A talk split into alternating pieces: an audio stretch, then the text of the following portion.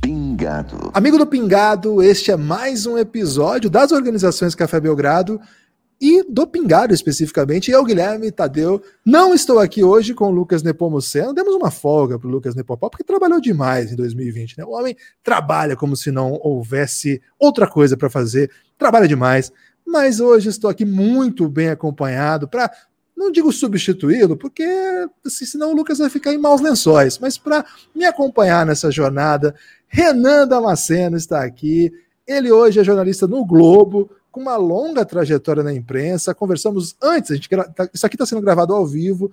Nós gravamos com transmissão na Twitch, YouTube é, e também no Twitter. E quem estava lá já ouviu belas histórias. Vocês que estão aqui só vão poder ver se vocês forem lá nesses canais procurarem o arquivo. Mas, Renan, muito obrigado por aceitar esse convite e hoje estamos aqui para conversar aí de vários assuntos, né? Histórias de futebol, histórias aí de coberturas jornalísticas, mas especialmente um que me chama muito a atenção da sua trajetória, dos trabalhos que você fez, que foi a sua cobertura na Copa do Mundo da Rússia, e não especificamente da Copa do Mundo da Rússia. Daqui a pouco a gente entra mais no assunto, mas primeiro quero dizer, seja bem-vindo, muito obrigado por ter aceitado o nosso convite. O Guilherme, eu fico muito feliz né, estar aqui nesse esse grande conglomerado de mídia do Café Belgrado, né, que assim, enfim tem todas as suas ramificações e braços aí pelos esportes, diferentes esportes. É, muito feliz pelo convite por vários motivos. Primeiro, por já escutar o Café Belgrado há muito tempo.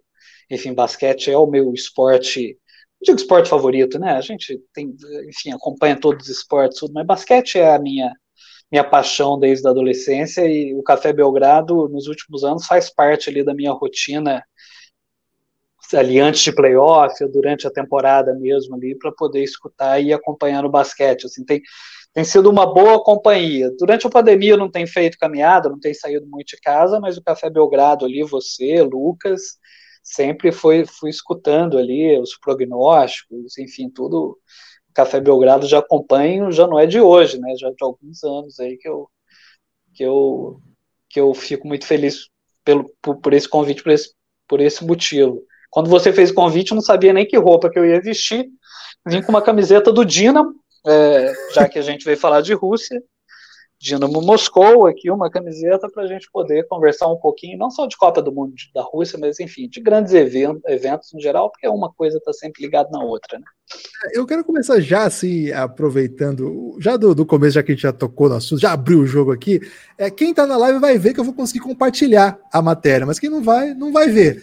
Mas depois eu fico o convite já aqui, mas é só para ilustrar mesmo, né? Não está perdendo nada não de, de, de prático para essa conversa. Mas onde que começou esse meu interesse para trocar essa ideia aqui? Foi lá no, em 2018, ainda no, no longevo 2018, uma reportagem que o Renan escreveu lá numa cobertura da Copa do Mundo da Rússia sobre o time do Torpedo, né? Ascensão e queda do Torpedo era uma, um grande time da Rússia, ali era no, no, no caderno de super esportes do estado de Minas, né? E, cara, eu fiquei assim comovido, eu não conhecia a história do, do a trágica história do Pelé russo, a história do torpedo. Então, antes de entrar propriamente nessa história, de, até de, de falar um pouco é, desse tipo de cobertura que você fez, né? Que não foi só do jogo em si, mas você estava lá na Rússia não, ficar, não ia ficar só vendo a Copa que estava acontecendo. A Rússia tem muita história para contar, né? Como é que foi isso? Onde que começou essa ideia de, de produzir conteúdo desse jeito? Você chegou bem antes da Copa acontecer? Conta um pouco como é que começou a. Como é que essa, essa ideia de cobrir desse jeito a Copa do Mundo começou a ser formulada? Olha, Guilherme, assim, eu cheguei na Rússia em, no finalzinho de maio, né? No, a Copa começou em 14 de, de junho então eu tive ali duas semanas que eu fiquei na Rússia por um momento de adaptação. No, no total eu fiquei 50 dias na Rússia. A cobertura foi pelo, pelo Estado de Minas, né, pelos diários associados, Correio Brasiliense, os dois jornais juntos e o Super Esportes na internet. Então, eu cheguei antes, e tem uma coisa é, muito diferente quando você cobre um evento fora do Brasil do que quando você cobre no Brasil. Porque seja na Copa do Mundo, seja na Olimpíada do Brasil, você fazia uma cobertura que não era só esportiva, que você tinha que cobrir e revelar ali coisas que eram ligadas à infraestrutura, a transporte, a altos custos né, desses eventos. Então, era uma cobertura que não era só estrita a parte esportiva. Quando a gente vai cobrir uma Copa do Mundo fora, é claro que você aborda essas questões, aborda é, tudo que, que, é prático da vida, só que são assuntos que não, não interessam ao dia a dia das pessoas que estão aqui no Brasil. E a Rússia também tinha algumas peculiaridades ali de ser uma, um país um pouco mais fechado, é, seja aos acessos de informações, seja até mesmo ali na, na, na questão das, é, da forma como a Copa foi criticada ou não, né? Na Rússia, você pedir autorização do governo para se fazer uma manifestação contra o governo. Então, assim, não existia manifestação, não existia opiniões contrárias é, claras né, contra, contra a Rússia, pelo menos abertas. Né? Então, no que eu cheguei na Rússia, é, tive que, obviamente, buscar histórias diferentes histórias que pudesse começar a aquecer a cobertura de Copa do Mundo. E ao contrário do Brasil, que já vivia esse clima de Copa do Mundo, as coisas na Rússia ainda não se falava tanto de futebol, faltando duas semanas para a Copa do Mundo. Pra você ter ideia, a primeira vez que eu cheguei numa sala de imprensa oficial da Rússia, estava transmitindo o Final Four é, da, da, da, Euroliga, né, da, do, do, Campeonato de Clubes da Europa de Basquete, porque o CSKA estava disputando aquele ano as semifinais ali, se eu não me engano, perdeu para um time da, da, da Lituânia, é, mas era um timaço, né, Nando, Nando Decolou, é, Sérgio, enfim, o Sérgio Fernandes, né, Sérgio Hernandes, da, da Espanha, então, assim, lá na Rússia se falava de basquete, por causa do CSKA tá no, no Final Four, isso falava de, de hockey no gelo, porque o, o, um dos grandes jogadores da Rússia estava disputando a, final da Stanley, estava disputando a Stanley Cup da NHL. Enfim, os jornais russos davam amplos destaque para outros assuntos e não dava tanto para o futebol. Então isso acabou me dando um certo fôlego para ir atrás de algumas histórias que eram histórias que sempre me interessou muito, histórias que é, me interessaram muito, né, por gostar não só do futebol jogar do, do campo e bola, mas também de gostar desse aspecto geopolítico e histórico que o futebol nos oferece. Né? E a gente estava ali num país que é extremamente rico para isso, né? um país que, que a política e o futebol sempre andaram ali muito de mão dadas. Né? E aí, especificamente nessa, é, nessa jornada, vamos dizer assim, por buscar essas histórias. Você chegou aonde? Você chegou em Moscou? O primeiro lugar que você chegou? Na eu cheguei em Moscou, é, exatamente. Ali no, no total, durante a Copa do Mundo, foram é, nove viagens, né? Porque eu acompanhei a seleção brasileira do começo ao fim. Então, cheguei. O primeiro lugar que eu fiquei ali foi em Moscou, né? Um, um pouco mais de uma semana de adaptação em Moscou.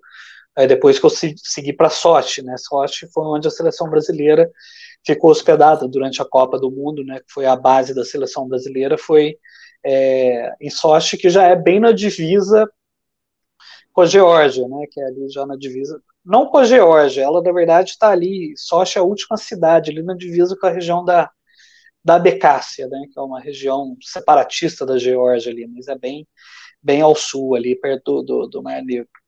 E são, são muitas Rússias, né, assim, a gente que está no Brasil, num país que a gente sempre fala que é de dimensões continentais, mas de alguma maneira a gente está bastante acostumado com essa ideia de que os lugares são muito diferentes dentro do próprio país. Que você conhece uma parte do Brasil, você não vai. Você conhece Belo Horizonte, você não vai falar que conheceu o Rio de Janeiro, assim, do ponto de vista cultural, é absolutamente diferente, mesmo estando a pouquíssimas horas, né?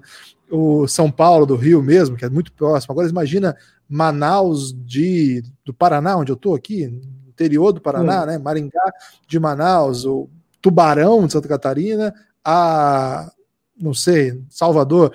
Então, é, a gente já tem essa dimensão, a gente do Café Belgrado trabalha muito com isso. Eu sou do Sul, Lucas do Nordeste, é, nossa base de apoiadores do Nordeste é muito grande, ao mesmo tempo o Nordeste não é uma coisa só. Dentro do Nordeste a gente tem muita coisa diferente, né? Não dá para uma palavra que não define as coisas. Agora, quando a gente olha para o outro, a gente não está tão acostumado a esse exercício, né? A gente pensa, ah, a Rússia, a Rússia, o russo é desse jeito, o americano é desse jeito a Rússia, na verdade, é muito complexa, não é? Não? É muito diferente um canto para o outro, não foi?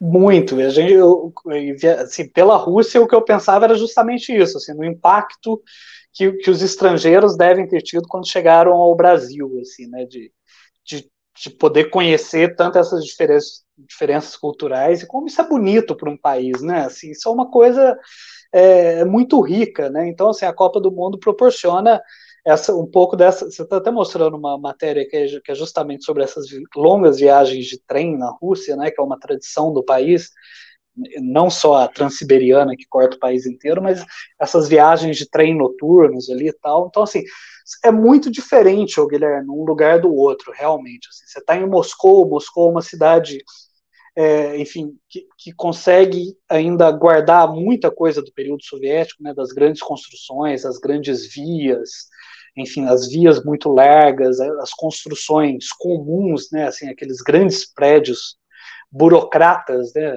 russo, né, enfim, um milhão de, de salas e, e tudo, é, guarda também um pouco essa questão, enfim, antes né, da, da, do período, antes da Revolução, né, então você tem ali ainda umas coisas muito bonitas ali do século XIX, né, uma coisa mais rebuscada. Então você está em Moscou, você tem isso, você está em São Petersburgo, é outra cidade completamente diferente, que é uma cidade que, que o Império Russo já fez para ser a cara europeia da Rússia, né, então, é, enfim, você tem ali prédios espelhados e inspirados né, em grandes construções europeias. Mas aí, ao mesmo tempo, você vai viajando para Rostov, é a mesma coisa que você está entrando no, no, na década de 70, né? Você tem aqueles ladas, aqueles carros antigos andando pela rua. Aí você vai para Kazan, Kazan já é o outro lado da Rússia que é que já é já, já é uma já é religião diferente, né? Que você tem ali a metade uma Rússia muçulmana junto com uma, uma Rússia ortodoxa, né, 50%, 50% praticamente. Então, assim, além do, do, aspecto geográfico diferente, você tem uns aspectos religiosos, culturais, que são é, centenários e até mil, quase milenários, né? Então, assim, cada lugar tem esse guarda muito da sua história, né? Assim, então, enfim, eu acho que é, todo todo grande evento, é, não só a Rússia, mas quando a gente pensa na Olimpíada de Pequim, ela tem uma função de, de mostrar a cara do país para o mundo. Né? É, inclusive, o grande interesse desses países em, desenvolvimento, né, nos últimos anos, em receber esses grandes eventos, são justamente para mostrar para o mundo essa sua nova cara. Seja isso foi no, na, na, Olimpíada da China em 2008, né? É, ali o mundo viu a pujança econômica da China, né? Assim, na hora que todo mundo começou a falar não, que o ninho de pássaro, o ninho do pássaro, que é o, que é o estádio de um bilhão, né? Aquilo ali mostrou, revelou para o mundo uma China é, de uma pujança econômica muito grande. É, na África do Sul, em 2010 também, a África do Sul se revelou um, um país para o mundo ali com uma cara a cara é, do sul da África ali, é, já, já completamente moderno, um país é, muito moderno.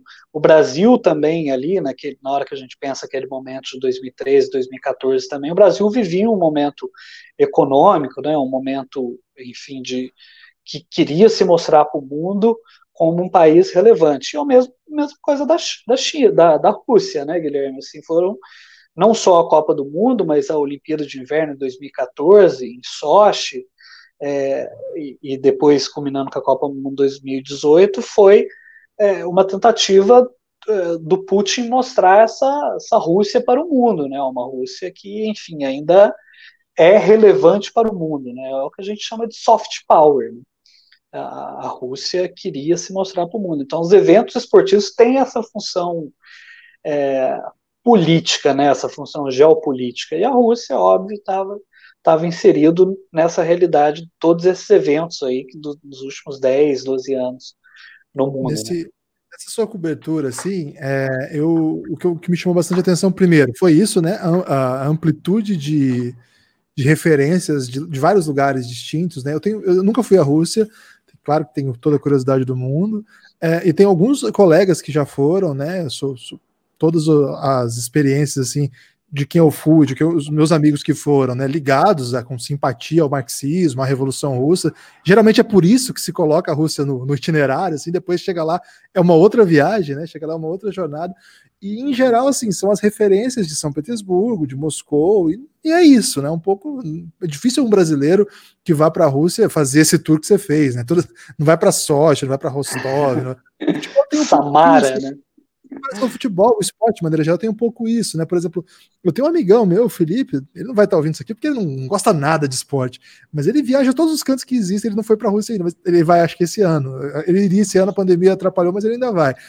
E, cara, ele estava em Atenas e eu pedi para ele, ele estuda a Grécia, né? Ele estuda os, a guerra civil da Grécia dos anos 50 e ele estava em Atenas e eu pedi para ele uma camisa do Olympiacos. Falei, me traz uma camisa do Olympiacos, eu quero uma camisa do Spanulis. Eu dei essa missão para ele.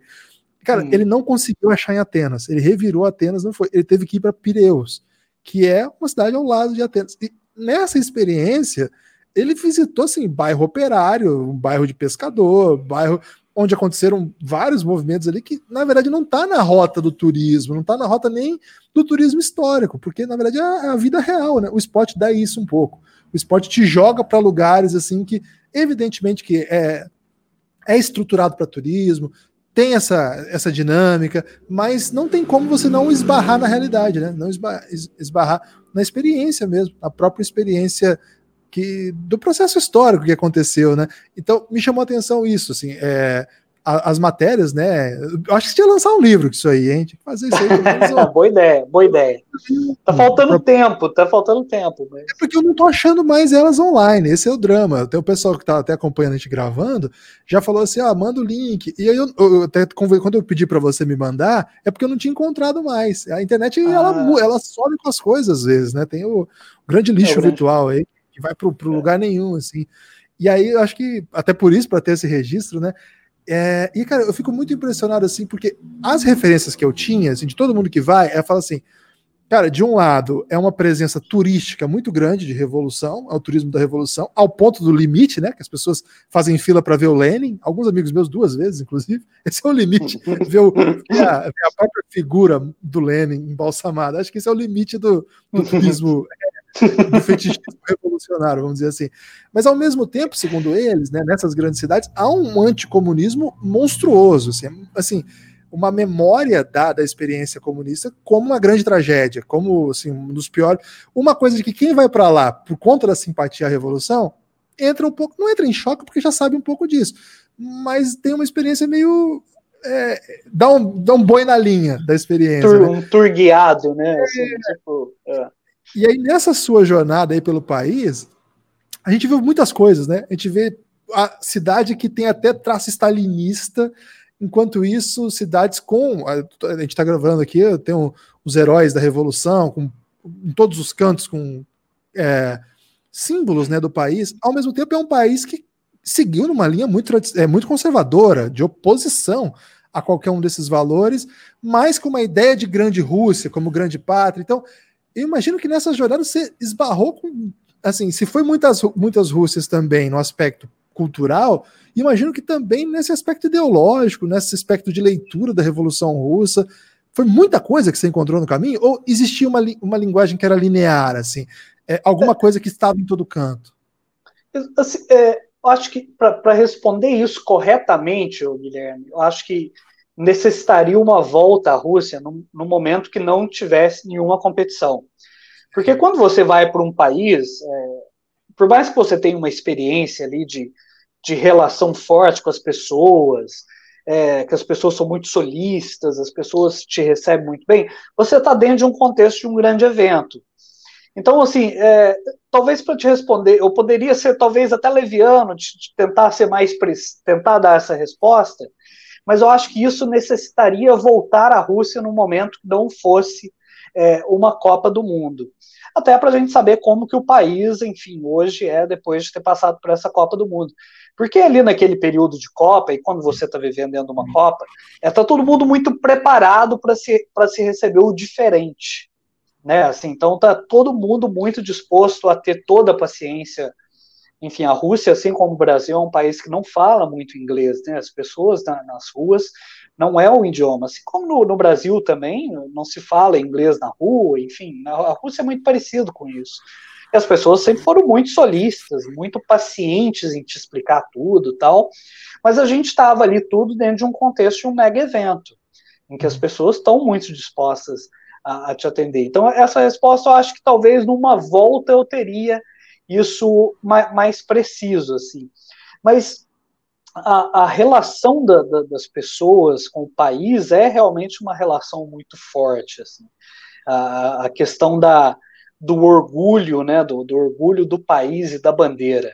É, eu lembro um episódio em, em, São Petersburgo, que talvez foi um dos poucos episódios que, que eu presenciei um, um, princípio de confusão e de tumulto, que foi é, a torcida do Egito, num jogo do Egito, e da Rússia na primeira fase da Copa do Mundo, um dos caras pegou, escalou um poste e colocou a bandeira do Egito em cima do poste, né? No, no momento de festa ali e tal, tava tudo torcido. Veio um russo, subiu no poste, escalou o poste, arrancou a bandeira do Egito e desceu e entregou a bandeira para a pessoa.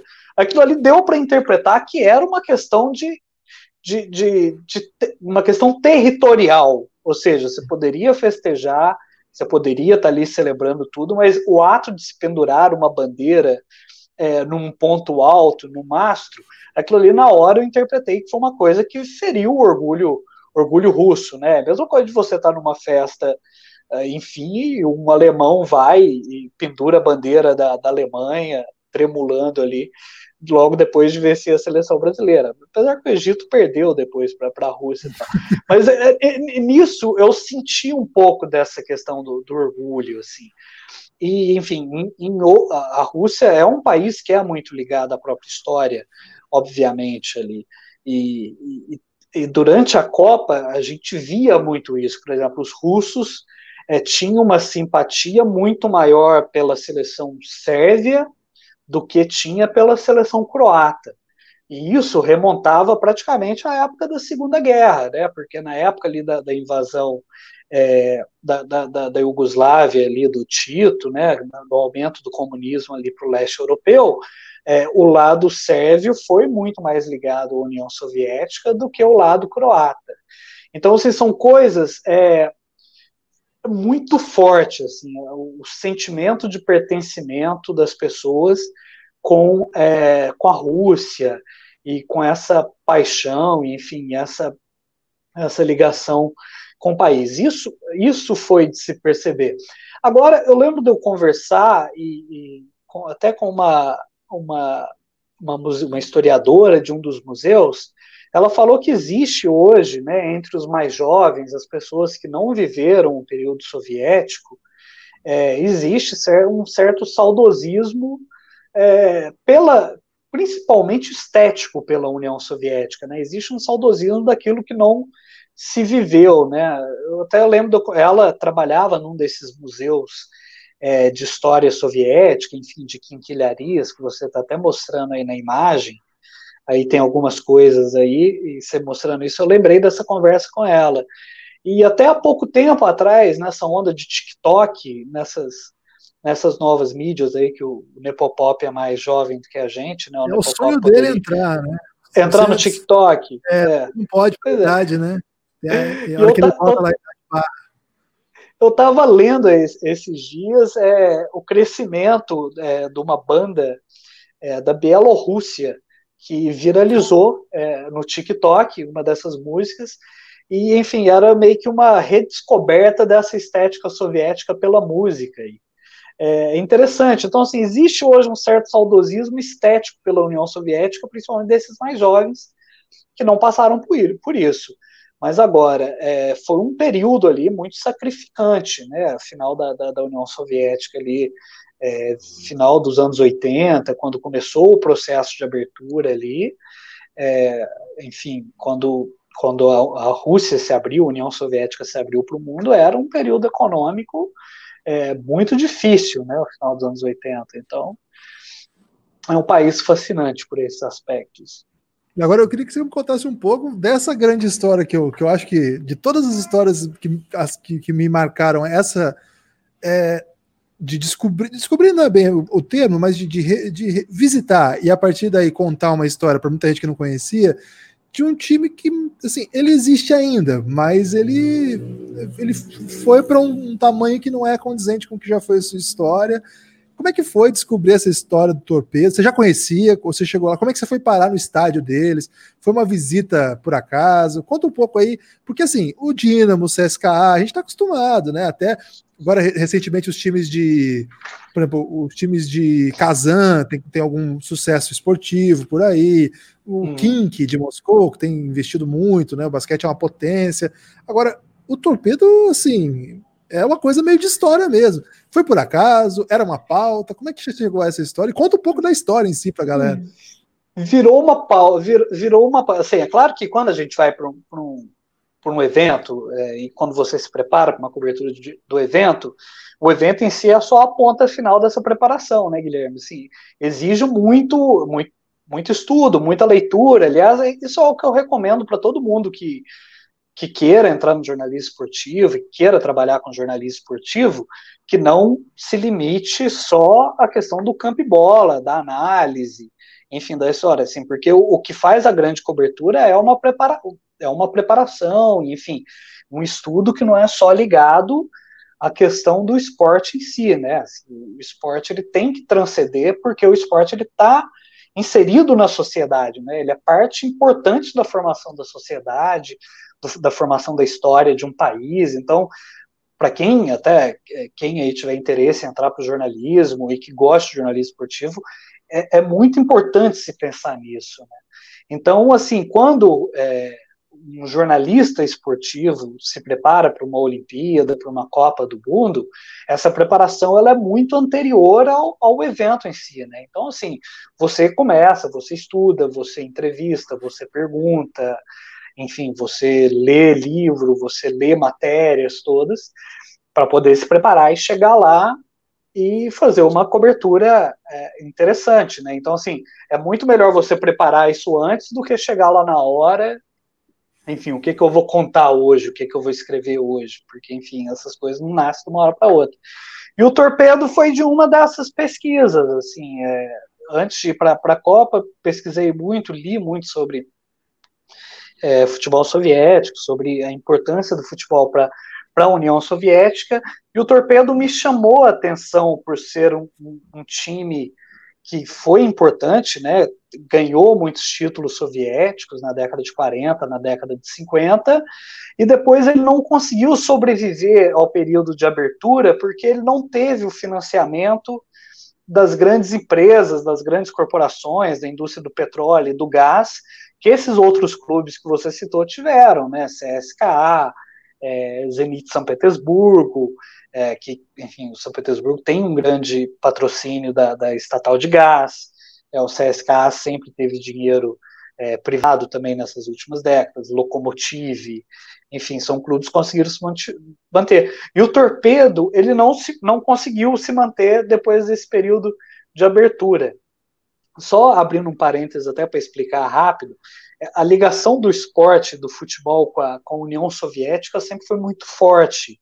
E a maioria dos times eram ligados a sindicatos ou a, a, a ministérios é, soviéticos. Né? Então, o Torpedo ele era um clube que era ligado à indústria automotiva, que na década de 40, na década de 50, foi muito importante para a economia russa.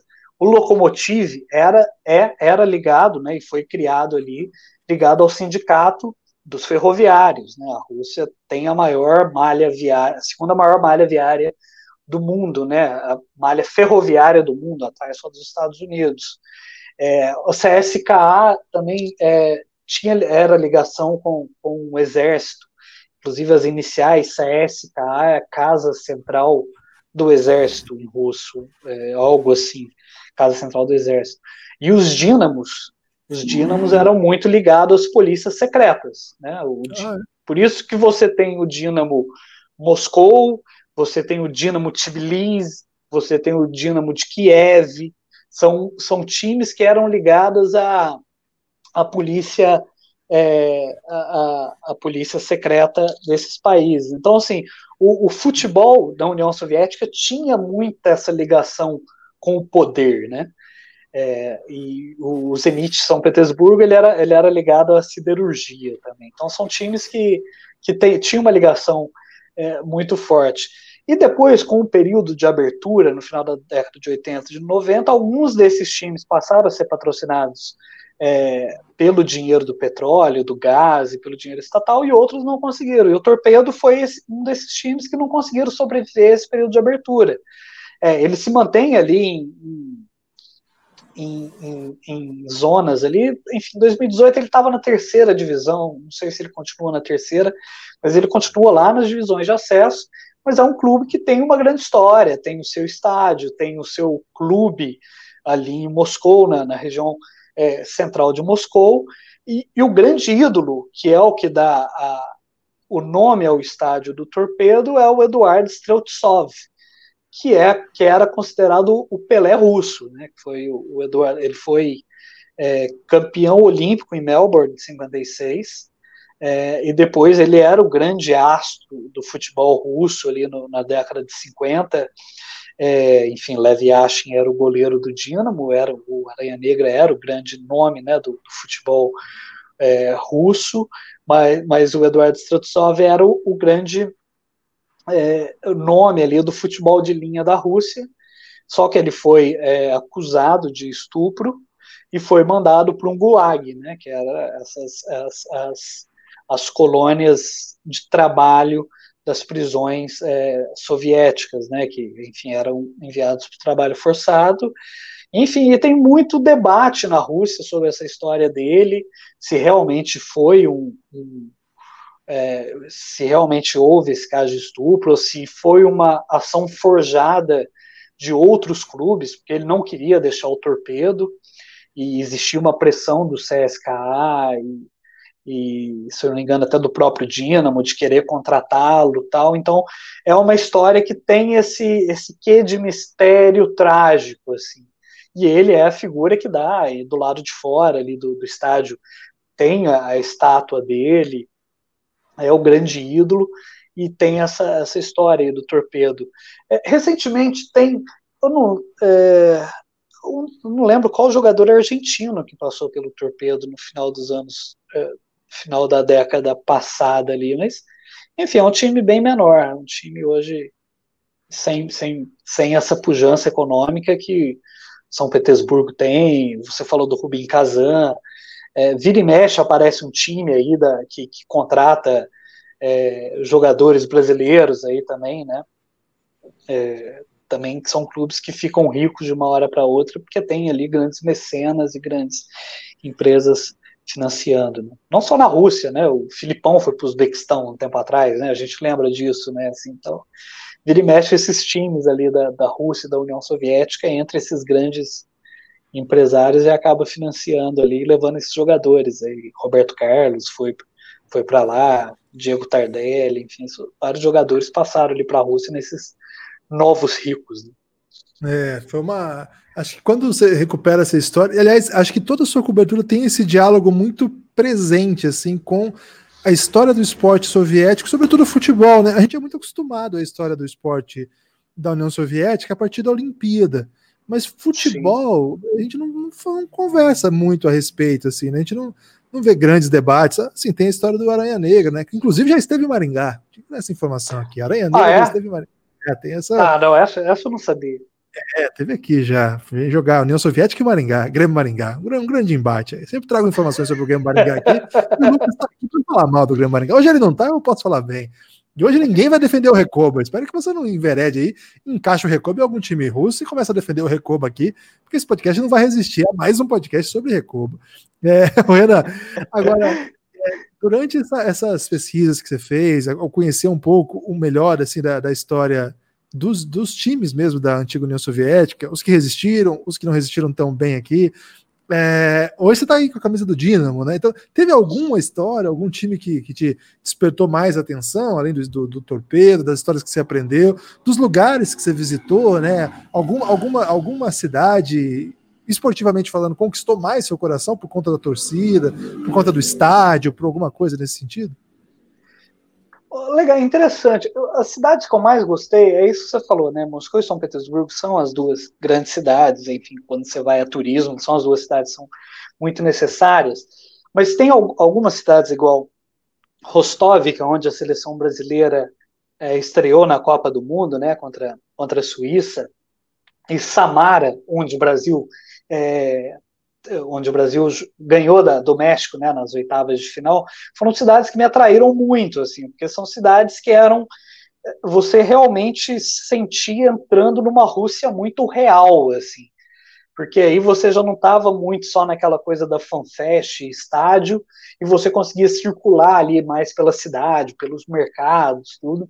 Então você tinha uma relação mais é, mais genuína com as cidades. Foram duas cidades que me chamaram muita atenção. Rostov, por ser uma cidade ali mais crua, uma cidade mais ali do aspecto soviético mesmo, é, e Samara, porque Samara era, é, é, o berço, né, uma das cidades foram um berço da corrida espacial russa, que é uma coisa que os soviéticos têm, os soviéticos têm essa, esse grande orgulho da corrida espacial, né? E Samara é onde ali tem, é, tem universidade de estudos, é, é de, de, de, estudos né, nessa linha, tal. Tem um museu, inclusive em forma de foguete ali, e é uma cidade que tem uma relação com Gagarin também, depois que ele foi é, à Lua. Samara é, me despertou Gagarin. muito essa. O Yuri Gagarin, é, é. Ah, Gagarin, Gagarin. Ah, Na verdade, sempre falei Gagarin, mas okay. tem essa, essa relação ali. Samara foi uma cidade que me, me despertou também, essa, essa relação. Algum time especificamente deles? Dessa cidade? Não, o, é, Samara tem o Kira Sorvetov, né? É, mas enfim, não estava jogando na época, assim. Mas de time mesmo são os ali os de Moscou, Lokomotiv. Lokomotiv era o time do Guilherme, né? Que é o goleiro brasileiro naturalizado russo, goleiro mineiro naturalizado russo, é, que também teve alguma chance ali de ir para a Copa do Mundo, né? É, mas são os times ali que eu tive mais. E, e você falou da questão olímpica também, é, não é só o futebol, a Rússia tem uma relação muito forte é, no futsal, né? Tanto que a seleção de futsal da Rússia são vários jogadores brasileiros naturalizados e e até hoje muitos brasileiros vão para a Rússia para jogar futsal. O Atlético Mineiro foi campeão é, de futsal, inclusive jogando em, em Moscou, né, naquele time ali de Manuel Tobias, um time muito forte do Atlético Mineiro do, do Pax de Minas, ali, 97, 98, foi campeão Carioca. mundial jogando na Rússia. Vander Carioca, exatamente. Então, assim, é, é um país que tem isso, que tem o basquete muito forte, que tem, é, enfim, é, sem contar todas as outras modalidades. Ginástica, voleibol, né, tudo isso. E você falou é. de futebol, além do Aranha Negra, a gente só lembra da União Soviética por causa daquele golaço do Éder Aleixo contra a União Soviética em 82, né? Que o Éder pega de uma bomba ali, o Falcão passa para ele. É um golaço do Brasil. É um dos gols mais bonitos do, do Brasil em Copa mais do Mundo. Sempre passa, é. né? Em Copa do Mundo vai passar os, os replays e sempre rola esse gol é. aí. É, a gente tá gravando enquanto tá rolando um CSK e Zenit. E era assim, não era exatamente sobre isso que eu ia falar, mas eu acho muito exótico. Foi até assim, um, um, quando pensando sobre esse podcast, eu falei, cara, é muito louco que a gente assista, a gente não sei se a gente assiste, não sei se alguém assiste, mas que passe no Brasil campeonato russo, né? Para mim é um negócio inacreditável. Passa TV aberta, cara. Passa na TV, TV aberta. aberta. Isso, e agora, o campeonato brasileiro também está passando na Rússia, né? Inclusive o Fábio Aleixo, um grande amigo meu, é o comentarista do campeonato é, brasileiro na Rússia. É, ele pa passa na TV aberta na Rússia, então tá, tá sempre tem essa, essa ligação. Né? É muito louco, né? Muito louco. Assim, eu vejo quando tá na Band, tipo, é, sábado de manhã, tá passando na ESPN, sei lá, Arsenal e Tottenham, tá passando na no Sport TV, Inter de Milão, não sei quem, Fox Sport tá passando Real Madrid. Aí eu ponho na Band, a Band, tá, tá lá, Rostov e Zenit, né? Zenit. Muito, é, agora, indo, indo já para essa parte final assim, do nosso podcast, eu acho que a gente vê. Nós estamos no ano de pandemia, um ano terrível, né? De, de, de, nada deu certo do ponto de vista de planejamento, nada deu certo do ponto de vista de de expectativas a, serem cumpridas, etc. Mas a gente teria uma Olimpíada esse ano, né? Então, é, essa Olimpíada deve ser no ano que vem. E a Rússia está fora, né? É uma notícia que, que já bombou ainda ontem, uma nova notícia que o, o futebol russo também está fora. É, não é a primeira. Não é, não, é uma, não é a primeira vez que isso acontece, mas pela primeira vez isso, isso acontece pelos motivos alegados, que é uma, uma, uma vitória, vamos dizer assim, é uma de, grande derrota da Rússia como esporte, né, como potência olímpica. Uma coisa é você se negar aí por motivos políticos, né, como um boicote. Outra coisa é você ser eliminado pela corte arbitral, né, quem, quem participa por conta de tudo isso, assim. Então acho que a gente está num, num, momento assim que às vésperas mesmo, né, de, de entrar mais um ano. E eu imagino assim a ansiedade que deve ser voltar a fazer coberturas desse tipo, né, Renan? Como é que você está com isso? Você iria para o Japão? Como é que seria isso aí? Como é que está no Globo a, tem pensamento já sobre o Japão ou não dá para fazer planejamento agora? Assim, é, existe um planejamento prévio, né, olímpico. Acho que todas as redações estão é, se planejando e estão vendo a forma como vai, vai, ser feita essa cobertura, né? Mas é isso que você disse, um, um ano extremamente atípico, né, Guilherme? Assim, e, enfim, a saúde pública ela tem que ser prioritária. E, e, a Olimpíada em si, a Olimpíada é um evento que eu sou muito apaixonado, acho que todo mundo, né, todos nós que gostamos muito de esporte, muito apaixonado, e vai ser muito diferente ver essa Olimpíada no Japão, né? Porque a Olimpíada ela é a celebração é, mais democrática que existe, né? Assim, né? Em nenhum outro momento do mundo você coloca mais de 200 nações entrando em pé de igualdade, igual que é uma cerimônia de abertura é, olímpica, né? Então, assim, seja uma mega delegação dos Estados Unidos com 600, 700, seja um país com um representante, todo mundo ali na cerimônia de abertura, ele tem o seu a sua volta olímpica, né, no estádio olímpico. Então, assim, ela é uma, ela é uma celebração democrática, ela é uma, uma celebração de todos os povos, ela é uma celebração de união, e a gente não sabe como que vai ser isso é, em julho, né? Assim, a gente não sabe até que ponto é, a gente vai ter uma liberação é, de público, se vai estar totalmente normalizado, é, não se sabe ou se tem uma chance de, enfim, de todo mundo estar vacinado até em julho do ano que vem, né? O Qatar é, tem essa expectativa de ser o primeiro grande evento com todo mundo já vacinado, enfim, espera-se tudo normalizado até novembro de 2022. Mas, assim, em Tóquio ainda pairam várias dúvidas, é, e num momento muito difícil, né, é um momento de muita adaptação do movimento olímpico, né, porque o mundo mudou, é, o interesse das pessoas é, mudou, né, a gente vê aí no COI é, várias mudanças que a gente não, não via alguns anos atrás, né, entrada de modalidades Breakdance, você é a favor de breakdance? Break dois, eu sou, assim, a gente não tem como ser purista, né? Então, assim, existe um, um movimento do Comitê Olímpico de, de, de, se criar uma relação com os países que são sede dos eventos, né? Então, é, é são tentativas do COI de se manter, se manter ativo e se manter relevante, né? Então, você acaba colocando modalidades, acaba colocando é, competições ali que espera-se que se gere um engajamento, igual que foi essa tentativa de colocar surf, é, colocar skate, né, que são modalidades que vão estrear já agora em Tóquio. Então, assim, a gente que é formado é, de uma tradição olímpica, já que a gente já gosta de muitos anos, talvez para a gente é esquisito, mas a gente tem que entender que o mundo mudou, né, assim, em 2012 uhum. a gente não falava de esportes igual que a gente fala de esportes hoje. Imagina daqui 10 anos. Então, o movimento olímpico tem que ter essa preocupação mesmo de se atualizar e andar ao passo dessas mudanças, né? Assim como a gente já vê uma guinada aí para modalidades mistas, né? Que é também que era algo que, que era que não existia, que já em já vai ter modalidades mistas, em 2024 vai aumentar o número de modalidades mistas, porque a tendência é que você enxugue o número de participantes para que você tem eventos mais baratos, né? Que você não tenha mais esses grandes eventos é, da casa de dezenas de bilhões, como você teve no Brasil, como você teve na Rússia, tudo. Então, assim, a tendência é que se enxugue o, o, custo, né?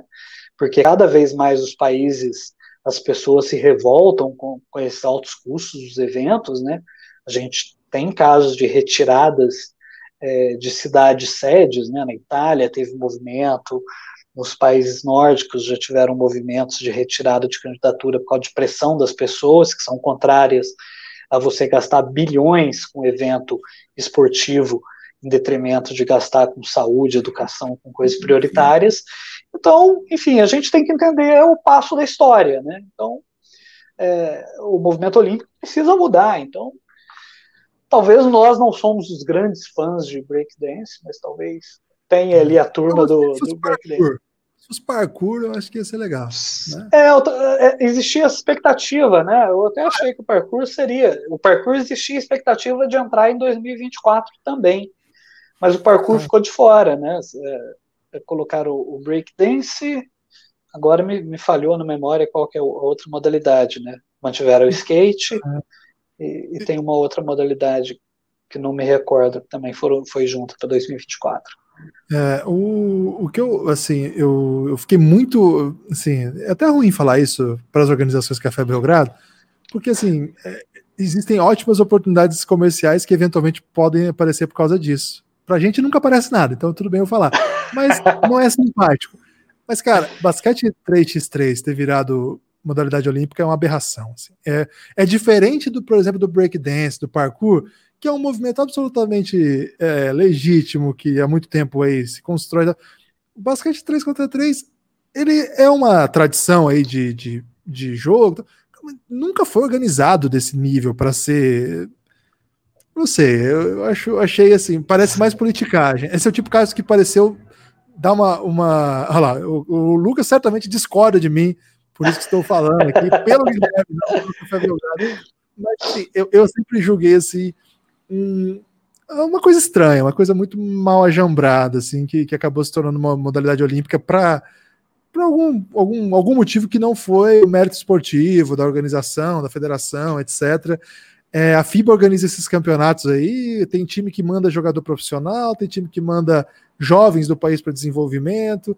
É, teve até no Pan-Americano recentemente, né? Teve jogador profissional de basquete que jogou. Então, assim, é, geralmente o Brasil é muito ruim nisso aí, né? Assim, agora eu tô falando não só mal da modalidade, mas dos atletas brasileiros da modalidade. Mas, é, enfim, a gente. Eu acho que querer é, dizer que isso é o basquete de rua, que eles estão trazendo para. Não é, é outra coisa. Tanto é, que é. o jeito que é jogado, o jeito que tem sido dominado, como que as coisas se desenvolveram, não tem nada a ver com o histórico basquete de rua, streetball, que eventualmente é até jogado 3 contra 3, meia quadra, verdade. Mas não sei, não sei. Acho que. Então, essas novas modalidades. E uma coisa que eu nunca entendi, né? O futsal não entra, né? Em hipótese alguma, ajo que ajar, o futsal não vira modalidade olímpica em hipótese alguma. É um, né, um esporte jogado em todo canto do mundo. e ao falar de futsal, eu faço uma homenagem ao ao Tarek, nosso grande apoiador, que assiste todos os jogos de futsal que acontecem no Brasil, tá empolgadíssimo. E é o grande esporte do Brasil no momento, né? Porque o Corinthians está indo muito bem. Então esse é o esporte por hora. Vai, Se o Corinthians vai bem, é o grande esporte. Tá certo. É esse o do momento. Renan, não sei nem como agradecê-lo, mas queria deixar você aí fazer seu destaque final. Você pode falar o que você quiser, pelo tempo que você quiser, mas é a última vez que você vai falar no podcast. Na live você vai continuar falando com quem está aqui acompanhando a gravação. Ô, Guilherme, é, fico muito feliz, enfim, tô, sempre que vocês, você, Lucas, que eu não tive a oportunidade de conversar diretamente, enfim, estou sempre aberto e à disposição para a gente bater esse papo. É, enfim, vocês conseguem me acompanhar aí por redes sociais, arroba Renan Damasceno, seja no Twitter, Instagram, ou no dia a dia ali no site do Jornal Globo e do Extra. Enfim, é, tento, à medida do possível, ali continuar produzindo basquete, que é o que eu gosto, que é a, minha, a, a, minha vocação, assim, é o a minha grande paixão é basquete, então, à medida do possível, ali, a gente está sempre produzindo uma coisa ou outra de basquete ali, seja de NBA, seja de basquete brasileiro, entrevistas e tudo mais. Então vocês conseguem acompanhar ali um pouco.